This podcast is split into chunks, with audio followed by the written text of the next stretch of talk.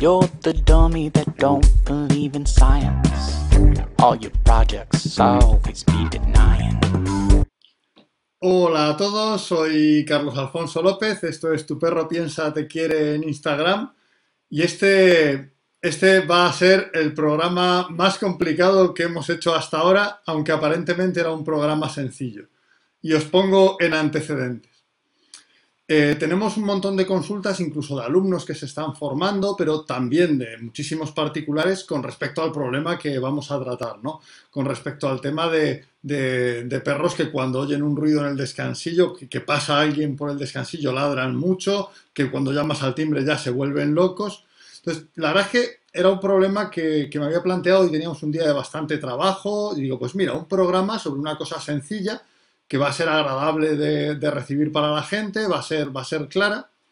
Pero después me dije, oye, ya que es un tema sencillo, ¿por qué no aprovechar para explicar también cómo estructuramos el trabajo en Educan, cómo estructuro el trabajo yo de forma general? ¿Vale? Así, además de servirle el programa a quienes tienen este problema y lo quieren resolver, también puede ser de utilidad para todos los entrenadores eh, que, pueden conocer cómo solventarlo, pueden conocer diferentes maneras eh, para conocer cómo, cómo, afrontamos y diseñamos eh, unas pautas de trabajo, o sea, cómo, cómo, afrontamos brevemente una intervención en el comportamiento. Porque al ser este un, problema relativamente sencillo, es, es, más fácil exponerlo que si planteásemos un problema más, más grande que requeriría ver muchas, muchas cosas. Bueno, pues esto se ha hecho infinito. ¿Vale? O sea, yo tenía como, como 50 diapositivas que poner, o sea, todo el equipo, bueno, el equipo de trabajo, el equipo que está detrás de, esto, o sea, Beatriz y Eva, han estado a punto de divorciarse de mí como equipo y de decir, mira, si quieres hacer estas cosas, ah, no cuentes con nosotras, porque esto es un programa de Instagram, ¿sabes? No una clase, hay todo esto. Bueno, hemos, llegado a un, a un, cierto acuerdo, ¿vale? Hemos llegado a un cierto acuerdo sobre, sobre, cómo, sobre cómo ver esto y lo hemos reducido, aunque ya os digo que si alguien se tiene que ir en 20 minutos, no va a ver el final. Eso también os lo podéis esperar, que tampoco es una novedad, o sea que bueno, eso lo podéis esperar tranquilamente. Y lo que voy a hacer es que posteriormente, o sea, mañana supongo que por la mañana tranquilamente, lo que haré será eh, preparar un artículo en mi blog La Caja Verde ampliando aún más la información que vamos a ver ahora lo más, lo más, rápido, que es, lo, más rápido que es posible para ver estas dos cosas. Me que sí, Eva es valiosa y, Beatriz, la verdad es que el equipo de aquí son, son, son fantásticos. ¿vale? Entonces, vamos a explicar cómo resolver este problema, vamos a explicar todo el proceso eh, que nosotros llevamos para una intervención comportamental para que así veamos además que, por así decirlo, lo que hay detrás de bambalinas, lo que hay en el diseño de algo aparentemente muy sencillo, es un trabajo estructurado, ¿ah? es previo, que nosotros siempre hacemos con una, con una misma sistemática, que es fácil ver en un problema tan simple como este. ¿Vale? Entonces vamos a ver cómo resolver este problema que se podría contar en los 20 minutos o en 10 minutos tranquilamente, pero vamos a ver qué nos lleva a hacer esto algo tan sencillo para, quien lo tiene que aplicar. ¿Por qué tan pocas pautas? ¿Por qué estas pautas y no otras? ¿Vale? ¿Por qué las elegimos? Y vais a ver que ese proceso lleva un trabajo. O sea, quien no trabaja antes, ¿sabes? Trabajará después. ¿Vale? Nosotros somos poquito de improvisar. ¿Vale? Somos de ser flexibles, pero no de improvisar. ¿Vale? Entonces, vamos a ver un poquito cuál es todo ese proceso de, de trabajo nuestro ¿vale? Aplicado a los problemas de, ladridos de, en perros cuando oyen ruidos en el descansillo, típicamente los vecinos, un perro que pasa, ¿sabes? O cuando suena el timbre y se ponen como locos, ¿vale? Ah, bueno, pues lo primero que quiero enseñaros, ¿sabes? En esta, en, esta historia de ladridos, emociones y de sistemática de trabajo, es un poco la, la estructura inicial de la que partimos, ¿vale? Nosotros partimos de una secuencia de trabajo que siempre es más o menos la misma, que es hacer un análisis previo del problema, definir y fijar unos objetivos de mejora, es decir, qué vamos a lograr, eh, hacer una fase preparatoria eh, para elegir y decidir qué hacemos, cómo lo hacemos, para construir en el perro lo que necesitemos, una fase de abordaje en la que nos ponemos a trabajar con el problema, una fase de mejora que es hasta que resolvemos el problema y luego una fase de mantenimiento, ¿vale? O sea, vamos a ver brevemente estas seis fases para este problema, ¿vale? O sea, esto es importante, o sea, porque quiero un poco, pues, que aprovechemos para, para, para seguir la línea de trabajo que, que seguimos y para daros también una estructura de trabajo a los profesionales. ¿Vale? O sea, tener una estructura de trabajo previa te lo hace todo más sencillo y te lo ordena todo, porque sabes dónde te faltan cosas y muchos malos entendidos con nuestros clientes, y este es un buen, un, buen problema para mostrarlo, vienen por esas pequeñas carencias. Volvemos a, la proyección que íbamos a comer proyección, pero a tope. Lo siento, tenemos, no, no, no son las cuarenta y tantas, pero creo que las hemos dejado en veintipocos. También es que aquí cabe muy poco porque es una pantalluca pequeña la de Instagram y cabe poco. Lo primero, el análisis previo. Lo primero que tenemos que ver es por qué sucede algo, ¿no? O sea, porque eso determinará cómo afrontarlo, la gravedad, las pautas de mantenimiento, ¿vale? En, este caso, lo que aparece, lo que hace que los perros ladren eh, normalmente, puede haber casos excepcionales que tengan aprendizajes diferentes, pero la gran mayoría, ¿vale? De los perros que ladran en cuando pasa alguien por el descansillo, cuando suena el timbre, es por la tendencia innata de defender la core area, que se llama en etología, que es la zona privada de convivencia del grupo social. ¿vale? Es decir, los, perros tienen una cierta tendencia a defender mínimamente eh, la zona de descanso. ¿Vale? De hecho, veréis que incluso perros muy amigables se pueden sorprender de repente cuando están en casa. Y, suena algo fuera. ¿sabes? Incluso ese perro que es amigo de todos cuando está fuera, eh, cuando pasa alguien por el descansillo puede ladrar. ¿Vale? Esto además de ser una cosa innata, está potenciado cuando se dan determinadas circunstancias. La primera, si la core área es relativamente pequeña. Veréis que, por ejemplo, en el coche muchísimos perros ladran cuando alguien se acerca al coche. Eso es porque es una core área muy pequeña.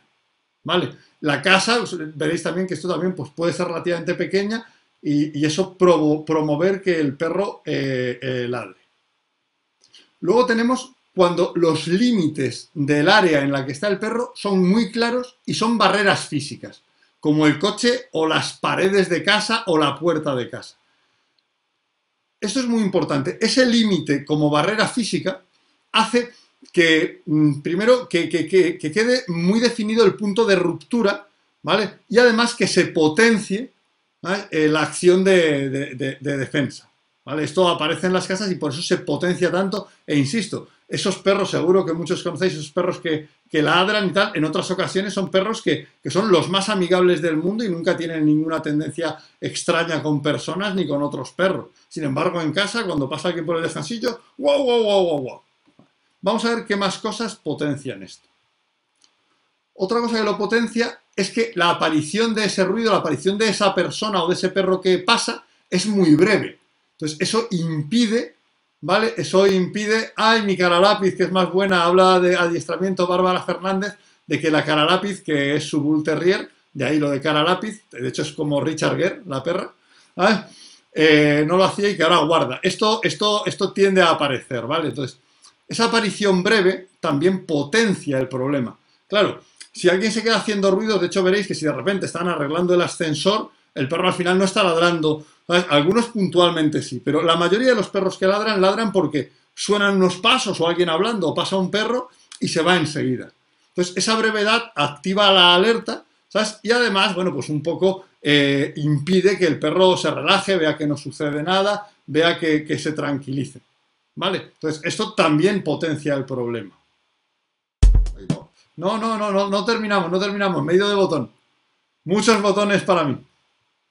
Además, en el caso del timbre, sonamos el sonido, que es un estímulo excitante. Claro, si tú estás ya eh, con esa pulsión de defensa aumentada y encima suena un estímulo que es excitante, pues mm, apaga y vámonos, eso aumenta enormemente. ¿Vale?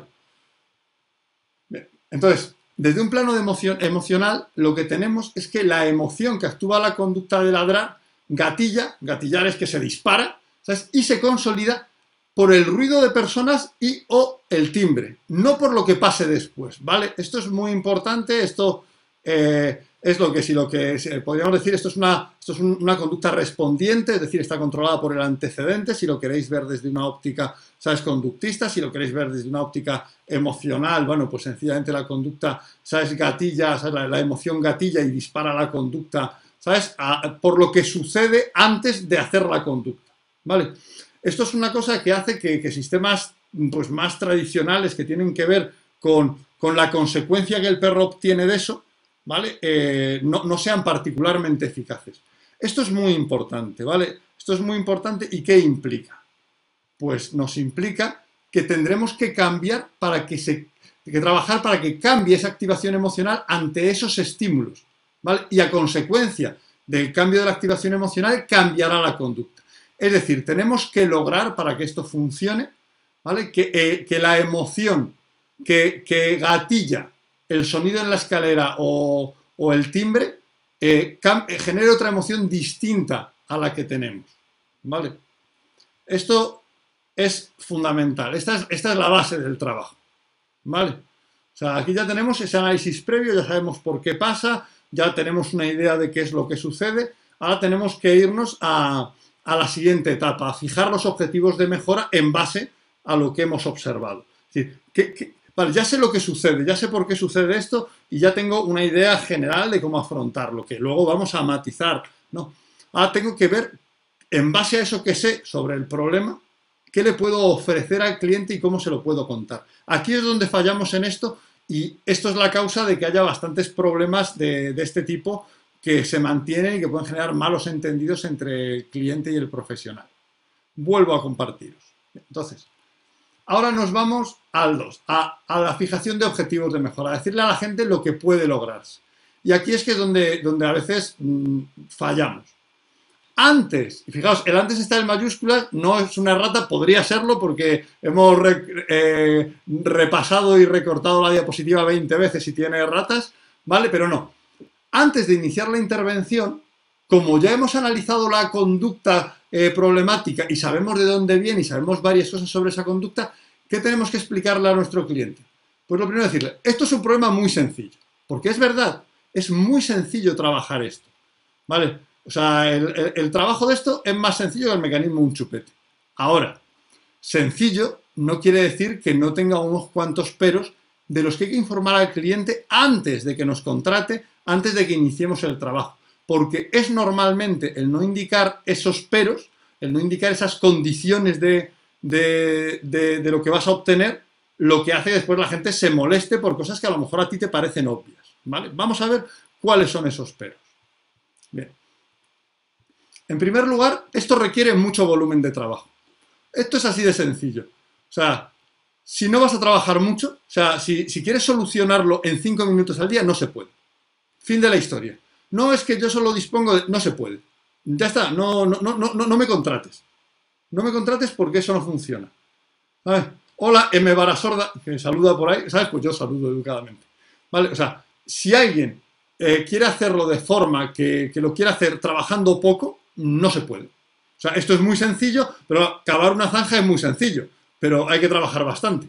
¿Vale? Pues esto requiere bastante volumen de trabajo.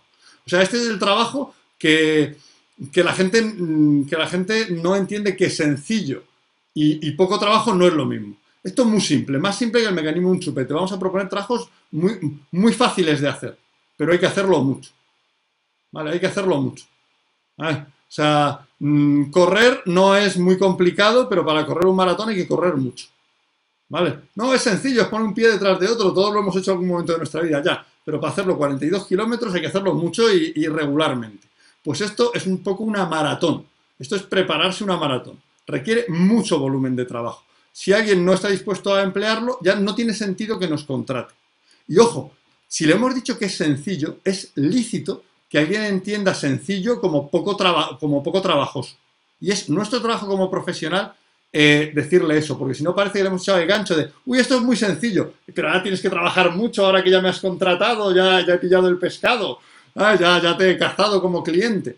O sea, las malas noticias al principio, porque la gente entiende esas cosas cuando se lo dices al principio, pero si le has vendido que es una cosa muy sencilla, porque lo es, y ha entendido que va a tener que trabajar poco, que esto va a ser llegar y besar el santo, entonces después, al final, se, se molesta contigo. O es que la gente no se compromete. No, es que tú no has fijado bien los objetivos de mejora antes de aceptar ese cliente. Y eso es parte de tu responsabilidad, porque el cliente tiene derecho a hacer una elección, una valoración ponderada, una elección, ¿sabes?, eh, eh, informada de, de, lo que va a tener que hacer. Oye, ¿qué voy a necesitar? ¿Vale? Después también requiere pautas de mantenimiento de largo plazo. Es decir, yo te aseguro, ¿sabes?, que esto se puede solucionar. Lo que te digo es que no te vas a olvidar de ello nunca. Esto siempre vas a tener que estar haciendo cosas para que siga, para que siga funcionando. si te tiras seis meses trabajando, lo solucionas, no es, ah, bueno, me he tirado seis meses trabajando mucho y ahora me olvido. Siempre vas a tener que hacer pautas de mantenimiento. Si no, el problema volverá. No, pero es que en un caso no volvió. Bueno, es un caso excepcional. Eh, lo importante es la estadística. Estadísticamente, si no haces pautas de mantenimiento del trabajo, el problema vuelve. ¿Vale? Porque es un problema basado en un innatismo, en una cosa, en una tendencia innata del perro. Entonces, tú siempre tienes que estar repasando eso. ¿Vale? Entonces, pautas de mantenimiento de largo plazo. Es decir, oye, lo vamos a solucionar, es sencillo. Vas a trabajar bastante, ¿vale? Y además vas a tener que hacer, por supuesto será mucho menos trabajo, te vas a tener que hacer pautas durante toda la vida del perro para que esto funcione. Y si eso no te convence, pues no me contrates.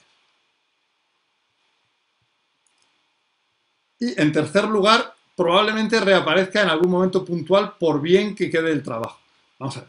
Hay veces que lo ha solucionado perfectamente, pero cuando pasa su archienemigo, ¿no? Ese perro del quinto, el perro, el, perro unicejo, que sería el equivalente al, niño que odia, que odia a Maggie Simpson, bueno, pues es normal que puntualmente aparezca que el perro ladre, por bien que haya quedado el problema. Un día que el perro está más estresado, un día que está, que está, que está eh, con una alerta excesiva. El día eso, que pasa el archienemigo, un día que en vez de pasar una persona, pasa, yo qué sé, una, una banda de música por el descansillo. ¿Vale? O sea, esto no es blanco y negro. el perro, cuando esto se soluciona bien, va a dejar de ladrar en casi todas las ocasiones. Te vas a olvidar de que eso sea un, problema, un problema sistemático, pero puntualmente lo va a hacer. En primer lugar, porque el gato maulla, el perro ladra. ¿Vale? O sea, quiero decir, los perros ladran y lo utilizan como parte de su repertorio conductual y de su repertorio expresivo. Entonces, los perros de vez en cuando ladran. Y de hecho, todos los que estáis aquí, probablemente, todos los que estáis viendo esto, vuestros perros en algún momento ladran cuando pasa algo raro. Yo, por ejemplo, pues en casa, eh, yo les, llamo para que vengan, yo he construido esto, pero porque tenemos un camino a la vista y yo cuando de repente por ese camino pasan perros, cuando pasan personas, les digo que no ladren, ¿no? Les, les, les, les trabajo para que no ladren. Pero cuando pasan perros delante de su casa y tal, pues yo les dejo que le ladren un poco en la terraza. ¿sabes? Tampoco tengo un gran problema con eso. O si pasa de repente, en vez de dos personas por el campo, 50, ¿vale? Pues, pues que ladre, ¿sabes? No, no, no nos volvamos locos con eso. Entonces eso puede reaparecer en algún momento. Pregunta Bigotesbet si las conductas con las tendencias de conducta innata requieren mantenimiento de entrenamiento para siempre. Muchas de ellas sí, otras no. En este caso, eh, sí. Normalmente sí. Insisto, a lo mejor hay un 10% de perros que no requieren mantenimiento. Yo siempre estoy hablando de la, de la media estadística, ¿vale? La media estadística requieren, ¿sabes?, eh, mantenimiento, ¿vale? Pues volvemos, volvemos a, a esto.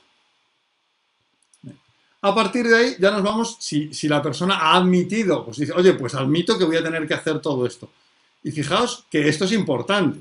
Es decir, oye, vas a trabajar mucho, eh, vas a tener que hacer mantenimiento eh, permanentemente, ¿vale? Y, de vez en cuando esto va a seguir sucediendo. Vale, pues, ah, pues oye, lo, acepto, entiendo que esto es así, entiendo qué es lo que hay. Vale, pues ahora ya podemos ponernos a preparar el trabajo.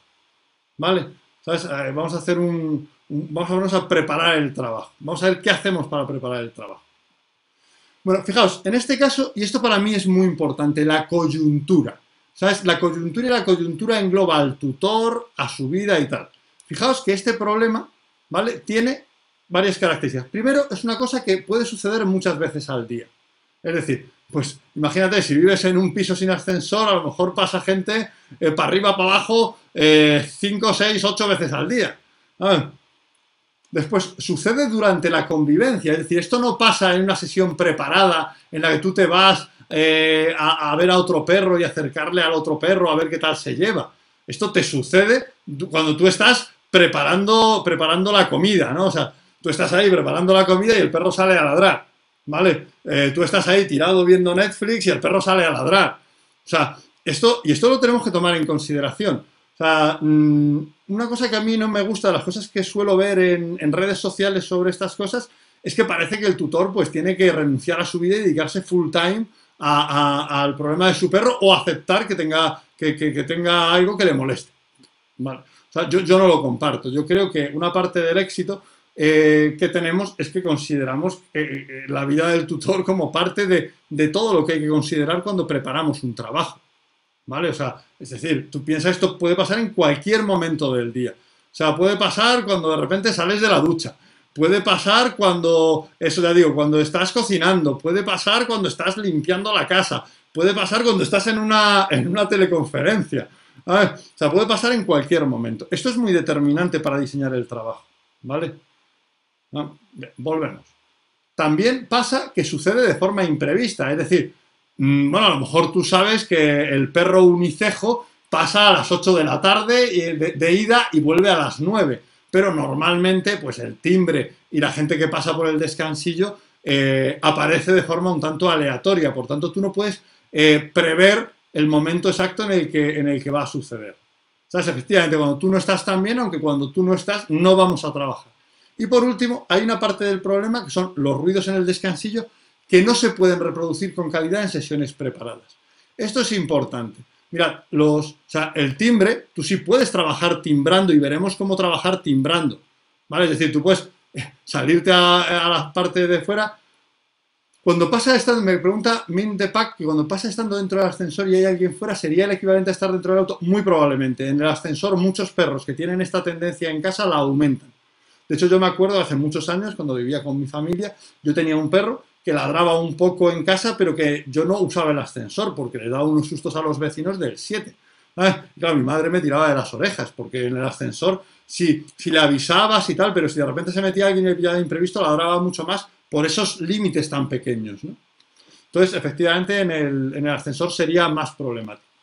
Entonces, fijaos, o sea, yo el timbre puedo trabajar sobre él. Yo puedo decir, oye, yo voy a dedicar ahora 20 minutos a trabajar dando el timbre y haciendo algo. Pregunta Cisne Negro, que me encanta, por cierto, la película y me encanta eh, el nick, que se guarda. Se guarda y luego lo puedes ver en Facebook, en, Instagram y como podcast lo puedes escuchar en todas las plataformas. Así que sin problema. Bien, entonces, eh, tú tienes que el timbre lo puedes reproducir, pero si intentas reproducir, y si alguno lo habéis hecho trabajando esto, introducir los sonidos en el descansillo y colocas a un amigo fuera para que pase y suba, ves que funciona la primera vez y la segunda o la tercera el perro deja de ladrar y, no rula, ¿vale? Y, no rula. O sea, entonces mm, hay una parte que tienes que trabajar sobre el problema, ¿vale? Hay una parte que no puedes reproducir en situaciones, en, sesiones preparadas, ¿vale? Porque la parte del descansillo, que aparentemente podría reproducirlo, pero podréis comprobar, y si alguno de vosotros lo ha hecho, veréis que el timbre, tú llamas y el perro sí que ladra, pero pones a un amigo a pasar, ladra la primera vez y después ya no ladra más. ¿Vale? Porque no tiene, eh, no tiene la misma sensación para el perro que tiene, que tiene el, paso real de, la persona. Bien, entonces, ¿eso qué implica? Pues que el trabajo tiene que ser sencillo, para que lo pueda realizar en, casi, en cualquier momento casi sin preparación. Es decir, me pongo la toalla, a ver, me, pongo la toalla, dejo la sartén un segundo en el fuego y voy y hago el trabajo corriendo. ¿Vale? Ah, ah, una cosa que sea simple de hacer. Ah, no, no puedes montar, no, ahora monto 25 cosas y tal, no. Eso no te vale. Además tiene que ser, ay, perdón que me voy de una, cómodo. Cómodo, ¿sabes? Porque... es cómodo porque eh, lo van a tener que hacer muchas veces, muchos días y durante, algunas de ellas a lo mejor durante toda la vida del perro. Entonces no puedes pretender decirle, no, le pones un arnés eh, de 5 puntos, una correa de 3 metros y desde otra habitación modelas, ¿sabes? O sea, no, no tiene, no tiene mucho sentido. Efectivamente, dice no Mojero que lo ha intentado grabando los sonidos y poniendo un altavoz y, no funciona. Sí, sí, o sea, es, un fastidio porque realmente eh, no, no es reproducible en sesiones preparadas, ¿vale? Y por último, rápido, para que se pueda llevar a cabo en cuanto surge la situación, porque recordemos que es esa activación emocional lo que fija el ladrido. Es decir, es esa activación emocional que tiene el perro lo que fija y potencia el ladrido. Es decir, es lo que pasa antes. Por lo tanto, tienes que ser rápido para, para gestionar y para cambiar esa activación emocional. Si tu trabajo no cumple que sea sencillo, cómodo y rápido, ya es un mal trabajo. Conceptualmente, ¿vale? Porque no se puede hacer sistemáticamente muchas veces al día, mm, en situaciones imprevistas y durante toda la vida del perro. ¿Vale? Entonces es muy importante. el trabajo no tiene que ser el mejor trabajo explicado en un curso o conceptualmente. Tiene que ser el mejor trabajo de entre los que se pueden realizar con el perro de forma real y auténtica en la situación de trabajo. Y cuando algunos entrenadores no es que los clientes no se comprometen, es que a veces es decir, es que le mandas unas pautas que es para, para quitarte la licencia Y, darte, y darte un curso de empatía con la gente porque estás diciendo que la gente tiene que dedicar seis meses solo a cuidar a su perro y olvidarse de su vida. ¿Vale? Eso no es ni medio normal. ¿Vale? entonces tenemos que, ver que el trabajo sea eso, sencillo, cómodo y rápido. Entonces, para esto yo voy a elegir, fijaos que, os lo digo antes, yo voy a elegir dos recursos de trabajo, dos técnicas, que una, una sola técnica si todo va bien, dos si el trabajo es más complicado y dos cambios de rutina. Un recurso es un protocolo, un pequeño concepto, es un concepto, es una, os lo pondré en ese post en lo que lo explique. Una técnica es una forma de aplicar un recurso y un cambio de rutina es un cambio en la vida cotidiana de perro y tutor es que nos facilita una mejoría. ¿Vale? Entonces, dos recursos de trabajo, una o dos técnicas y uno o dos cambios de rutina según el caso sea grave o leve. ¿Vale? Y con eso lo vamos a hacer todo y además tienen que ser muy sencillos. ¿Cuáles son esos dos recursos? Pues el primero es el contracondicionamiento emocional, es decir, asociar al estímulo que genera la emoción que no queremos, porque si os fijáis, la emoción que, tenemos con esto, ¿sabes? O sea, la, emoción que hay con el ladrillo es una emoción activante, ¿vale? Eh, es, una, es, una, es una emoción de valencia negativa, porque es una defensa del territorio, y que acerca al perro hacia la puerta, que son las tres coordenadas de la emoción. ¿Sabes? Eh, eh, activación, desactivación, tono emocional, tono hedónico, valencia emocional, o sea, si el perro lo percibe como bueno o malo, y tendencias de conducta, que son los tres, las tres coordenadas de la emoción. Entonces, el contracondicionamiento emocional es asociar una emoción totalmente distinta a el timbre o al sonido de los pasos en la escalera. Pues queremos una emoción, en vez de activante, tranquilizante querremos una emoción en vez de negativa, positiva. Y queremos una emoción que le aleje de la puerta la tendencia de acción en vez de que le acerque hacia la puerta. ¿Vale? Entonces, el contracondicionamiento emocional va a ser uno de los dos recursos que vamos a usar. Y el otro, para mí, es central, porque en realidad este va a parecer el único protagonista, pero el otro es central. Y es que todo esto lo tenéis, por cierto, en, los libros de tu perro, de, perdón, de los perros en libertad, libro 2 y libro 3, está todo esto. Eh, luego es la conducta y activación emocional de los tutores. Esto es fundamental y además es fundamental por más motivos de los que parece. ¿Por qué es fundamental la conducta y activación emocional de los tutores? En primer lugar, sabemos que los perros tienen diferentes niveles de empatía y entre ellos está la sincronía emocional. Es decir, el contagiarse, el, conectar con el estado emocional que tienen las, las personas a las que quieren. Entonces, si tú te excitas, si tú te enfadas, estás potenciando el problema. ¿Vale? Mientras que si tú te tranquilizas, si tú te calmas, si tú te relajas, estarás ayudando a que el perro se sincronice contigo y se calme. Cuando tú planteas al cliente que solo hay dos cosas que vamos a hacer, que solo hay dos cosas, una, el contracondicionamiento emocional, que es lo que donde va a estar el grueso del trabajo, pero dices que la otra es esta y le explicas por qué. Le explicas el tema de que los perros se sincronizan con nosotros le explicas que estar calmado es un recurso de trabajo. Es una de las cosas que estamos haciendo para solucionar el problema. Tienes que el cliente entonces se adhiere mucho mejor a, la a esa pauta. Porque normalmente los clientes, bueno, los clientes y nosotros cuando nuestros perros hacen esto, a veces se, se enervan mucho cuando el perro ladra, se tensan, se ponen emocionalmente mal. Además ven al perro muy excitado y se excitan, ¿vale? Entonces, a veces parece que cuando le dices que, que no se excite, que no se enfade, que no, se, que, no, que, no, que no vaya muy tenso, se creen que es porque, bueno, a ti te gustan mucho los perros y, hombre, no te enfades porque a los perros hay que respetarles y porque el perro está antes que las personas y no deberías tener perros si te enfadas con él. Polladas. ¿Vale? Perdona, Beatriz, lo tienes que cortar. ¿Vale? Eh, entonces, mmm, mmm, si tú le explicas que esto es una herramienta de trabajo, que vamos a hacer dos cosas.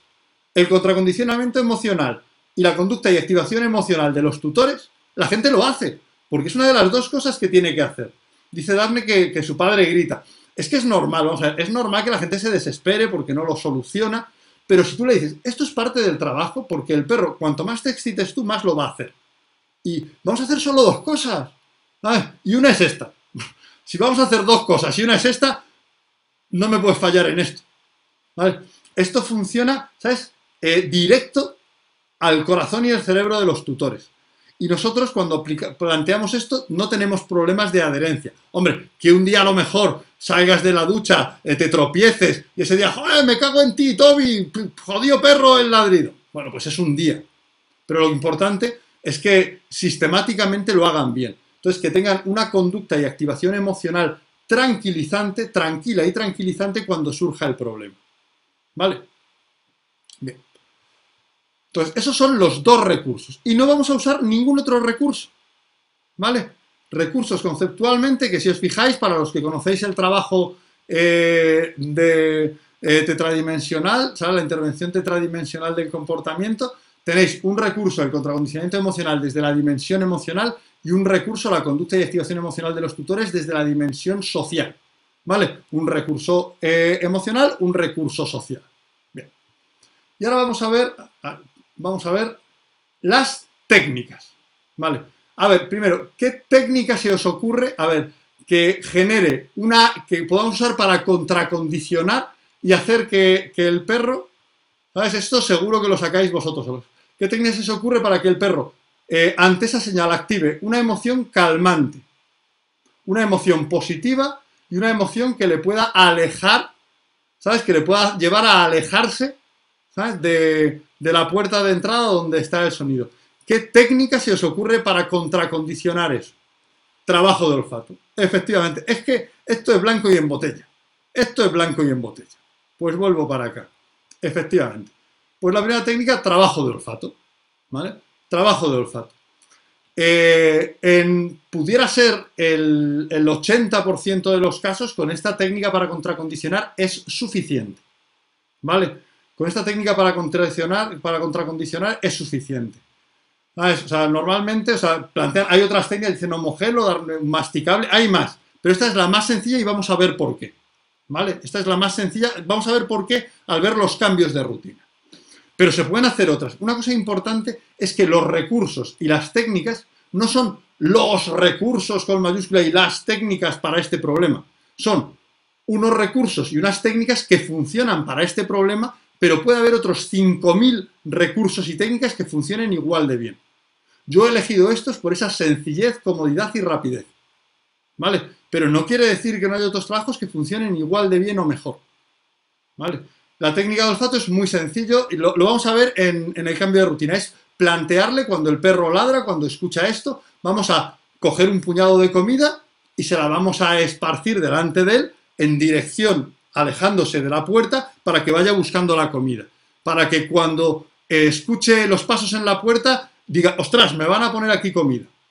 ¿Vale? Y después podremos hacerla progresar, eso lo vamos a ver ahora, hacia irse hacia otro sitio, hacia hacerlo en otro mundo. Pero es tan sencillo como un puñado de comida que le guste, se lo enseñas, lo tiras al suelo y que lo vaya buscando por el suelo.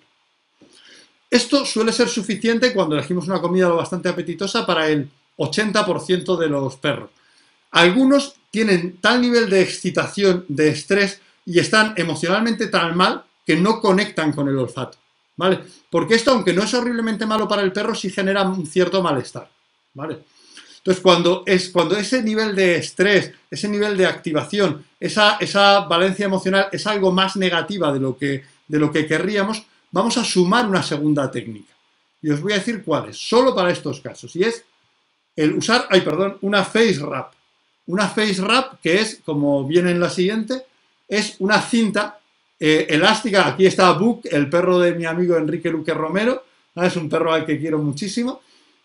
Eh, aquí está Book con una face wrap mostrando Sí, si busca con la vista inicialmente vale, luego dice Nomo Gelo que si busca con la vista, primero buscará con la vista, pero puedes tener una alfombra de olfato, puede quedar comida debajo del sofá, puede quedar comida oculta, vale. Bien, la Face Wrap, esta gomita que veis, o sea, la Face Wrap es una herramienta estupenda para inducir calma. Esperad que no encuentro mi cursor. Ay, cielos, yo quiero mi cursor. Ah, ya está, ya lo he encontrado. Es que sin cursor no, Bien, la Face Wrap es una goma elástica muy suave que, como habéis visto en la foto, el perro puede abrir la boca, ladrar, ¿sabes? Entonces, eh, eh, pregunta de entre sierras. Mira, pues voy a hacer un inciso antes de hablar de la Face Wrap. Si no refuerzas el hecho de ladrar cuando oiga ruidos. No. De hecho, todo lo contrario. Porque estamos ante una conducta respondiente, no operante. Es decir, estamos ante una conducta que está controlada por el antecedente, por el ruido, no por la consecuencia. De hecho, el perro está ladrando siempre y nunca obtiene comida. Ojalá logres que el perro cambie la función del ladrido y cuando oye alguien en la escalera vaya corriendo delante tuya y haga, wow, dame comida. Eso sería perfecto. Eso sería perfecto. ¿Vale? Entonces, esto eh, jamás puede reforzarte, eh, jamás puedes reforzar con el consecuente, con, con, lo que sucede al final, ¿vale? Eh, una conducta respondiente. ¿Vale? O sea, en este caso la matemática emocional y la matemática conductista y todo nos muestra que, no, no sucede así, no puede suceder así. Podría ser que tú la, cambiases la función del ladrido, en vez de ser un ladrido de guarda negativo para el perro, fuera a ti y te dijera, wow, dame olfato, que he oído el timbre. Perfecto. Ya has quitado por completo la carga emocional negativa de esto y ya tienes controlado seguro la conducta. ¿Vale? Entonces, eso no puede pasar. Estábamos con la Face Wrap, os la vuelvo a mostrar. Esto es una gomita, ¿vale? Que se la colocas eh, en el cuello y en el hocico y que hace una levísima presión calmante. Funciona con el mismo principio que la Thunder Shirt y otras prendas calmantes por presión, en base a aquello de la máquina de abrazar vacas que relaja a los animales y tal. Cuando, entonces, cuando tú un perro le planteas un trabajo de olfato y está tan encendido con el ladrido que es incapaz de recibirlo, lo que vamos a hacer es cuando está ladrando le pongo la Thunder Shirt y luego le pongo el trabajo de olfato. ¿Vale? Si os digo que la gente, cuando, la gente cuando le pone la Thunder Shirt espera que el perro se calle porque espera que funcione como una especie de bozal. No lo es. Es sencillamente un elemento que aumenta y facilita la calma. ¿Vale? No necesariamente paseando juntos, se tendría que utilizar de por vida. No necesariamente, ahora lo vemos. ¿Vale?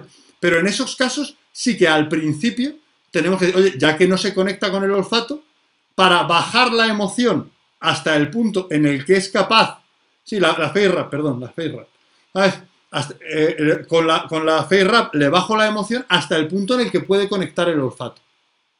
¿Vale? Entonces yo, ladra, le, resulta, he, probado, le he puesto el olfato, le he puesto una comida que ya he visto que le gusta, ostras, ¿sabes? No le hace caso. Bueno, pues le pongo la, la, face wrap y le planteo el trabajo del olfato. Vais a ver que progresivamente el perro va calmándose porque es inductor de calma. La face wrap no le impide al perro olfatear, no le impide... lo que hace es bajar su nivel de excitación. Es un elemento calmante. ¿Vale? Bien, pues volvemos aquí. Y después tenemos dos cambios de rutina muy sencillos. Primero, colocar recipientes con la comida que se vaya a usar para el trabajo de olfato en los sitios donde los vayan a usar, por ejemplo, fuera del alcance del perro, ¿se entiende? Por ejemplo, pues en la entrada puedes tener en alto, en una pequeña estantería, un bol con comida, ¿vale? Ah, y el otro es que el tutor llevará la face wrap alrededor de la muñeca para llevarla siempre con él, ¿vale? entonces, son, puedes trabajar el autocontrol, pero no necesitas trabajar más. No quiero darle más cosas que trabajar al tutor, solo quiero que haga esto. Solo quiero que haga esto, no quiero que haga ninguna otra cosa. ¿Vale? Entonces yo, el tutor lleva la face wrap eh, como una pulserita enrollada en la muñeca y tenemos boles de comida. No es como el Gentle Leader, no se conecta a ninguna correa ni a nada. Es sencillamente una gomita. Ana, que me pregunta Ana cómo sé que es como el Gentle Leader, no se parece nada al Gentle Leader. Buscar después Face Wrap en, en internet y veréis, es una gomita que se pone, no, no se puede llevar a la correa, no se puede hacer nada, nada de esto con ella. ¿Vale? Bien. Ahora nos vamos, ¿sabes? A abordar ya el problema. Bueno, pues vamos a trabajar en dos frentes. Primero, siempre que el perro ladre y ellos estén en casa, ya sea por, por escuchar gente en el descansillo, ya sea por el timbre, le ponemos el trabajo de olfato. Si hiciera falta, también la face rap. ¿Vale? Si hiciera falta, también la face rap. No tenemos que decirle nada, Dafne, no es necesario. No es necesario que le digamos nada, porque lo que queremos es cambiar la activación emocional. No queremos, queremos que el perro ante esa emoción, ante, ante ese estímulo, active otra emoción. ¿Vale? Y después vamos a hacer sesiones diarias de con la puerta abierta tocar el timbre mientras el perro realiza un trabajo de olfato. Y aquí fijaos, y he puesto, aunque, aunque amplía la explicación, he puesto el mínimo y el máximo. Que porque yo a los clientes no solo les digo lo mínimo que tienen que hacer, sino lo máximo.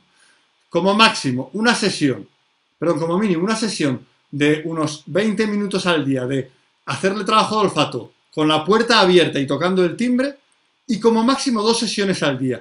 Y no todos los días de la semana, sino como máximo seis. ¿Vale? Y como mínimo les doy siempre cinco. Eso no lo he puesto porque no cabía. ¿Vale? Para que la gente tenga días libres y se despeje de esto. ¿Vale? Para que la gente pueda... Entonces, yo les doy un mínimo. Oye, esto, menos que esto no. Pero también hay gente que quiere trabajar, ¿no? Oye, pero tampoco hagas más de esto.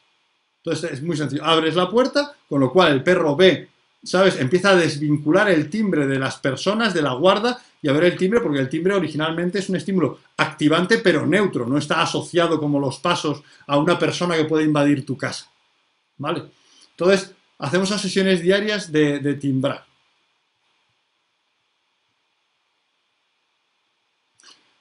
Después ya nos vamos a la fase de mejora. ¡Ey! ¿qué, ha pasado? Espera. Sí, ah, vale, vale. Nos vamos ya a la, después nos vamos a la fase de mejora, que es ya avanzar hasta los objetivos. Pues aquí, como, como hoy, perdón, como bien comentaba alguien, pues ah, continuamos el trabajo haciendo las progresiones que requiera cada caso en cada momento. Por ejemplo, yo puedo ir haciendo, llevando el trabajo de olfato hacia otra habitación o ponerlo donde estoy yo. O sea, eso es una progresión típica. Oye, el trabajo de olfato, ahora en vez de en el descansillo, de, en la delante de la puerta y hacia el salón, ya te lo pongo en el salón. Ahora te lo pongo cuando llegas hasta mí. Llegas hasta mí y te lo pongo. ¿Vale? También, pues como, como comentaba alguien antes, dejar de usar ya la face wrap. Si el perro ya se va conectando bien con el olfato, puedes ir dejando de usar la face wrap. ¿Vale? Entonces tú vas aquí planteando progresiones individualizadas, ¿vale? Al, al trabajar con la puerta abierta has tenido que mejorar los premios eso deberías evaluarlo inicialmente, antes de empezar a trabajar. O sea, pruebas los premios y pruebas cuáles funcionan en la fase preparatoria, cuáles funcionan con la puerta abierta también. Entonces tienes que tener ahí bien, bien diseñado eso, aunque durante la fase de mejora, ¿sabes? También lo que haces es ir ajustando las cosas y, esos pequeños detalles los vas reajustando, porque una cosa es tener un trabajo ordenado y otra cosa es tener un trabajo invariable. Hace la gente dice, ah, como tenéis muchos protocolos, tenéis un trabajo invariable. No, tenemos un trabajo que se adapta e individualiza para cada caso, pero sobre una estructura general que está montada y que es clara. Eso te permite perfectamente ajustar y decir, ah, necesito premios más apetitos. Entonces, en la fase de mejora vamos haciendo las progresiones, los avances que cada perro necesite, que ahí sí que no puedo, no puedo entrar porque cada perro sería un mundo, ¿no? O sea, requeriría una progresión distinta e incluso cada tipo de casa.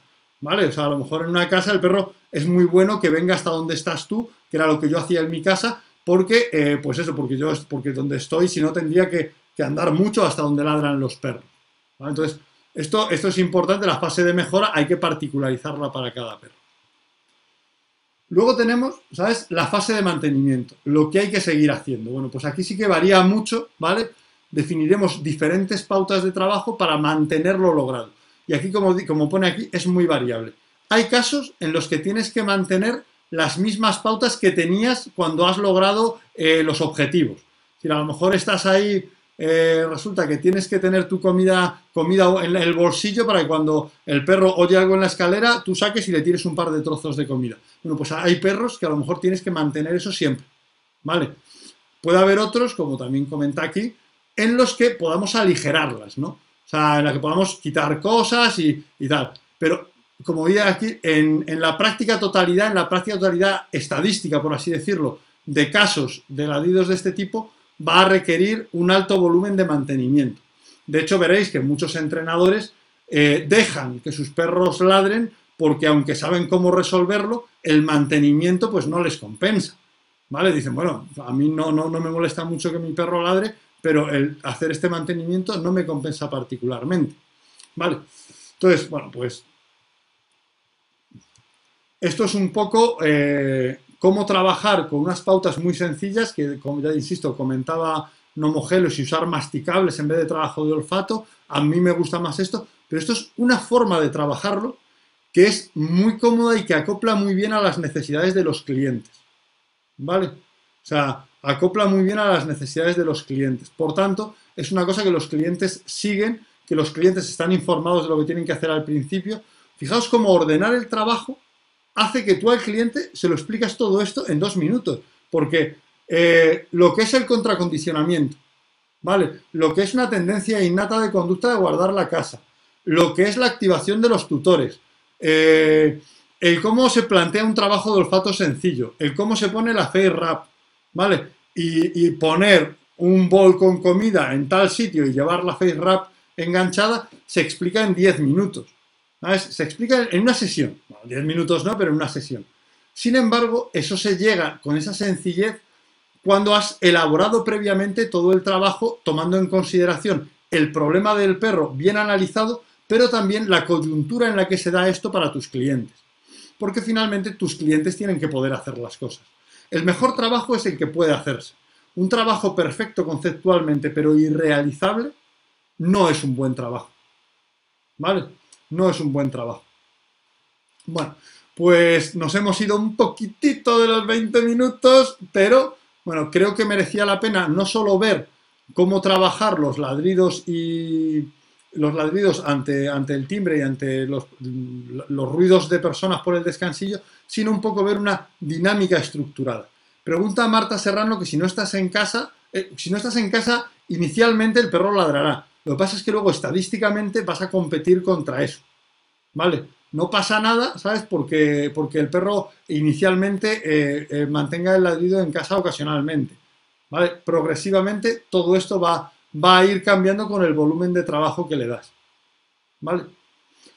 Pues no sé si alguna otra cosilla que queráis comentar, alguna pregunta, duda, cosilla.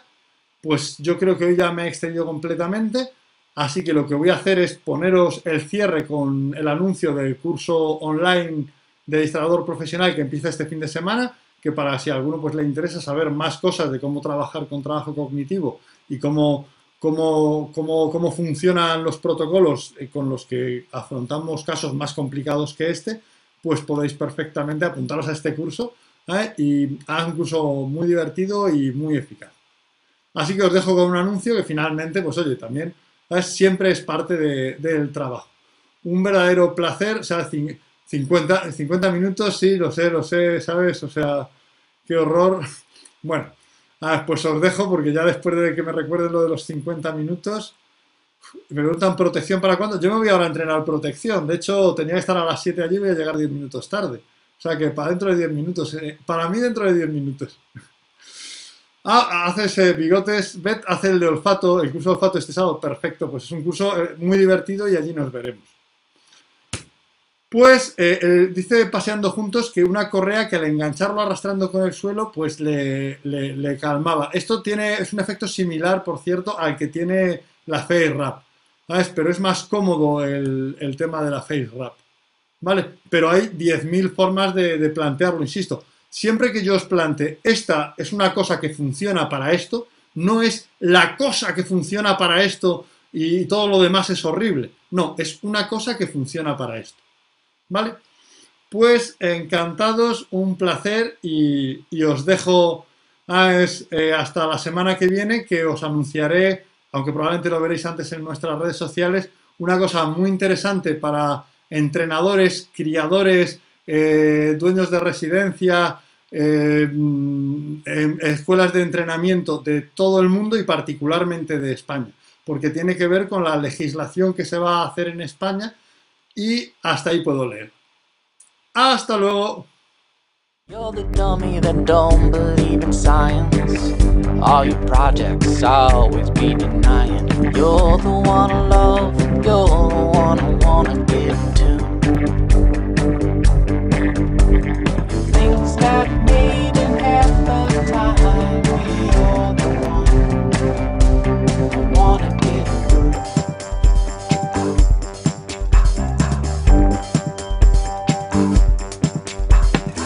recognize that I can be here lately. You realize.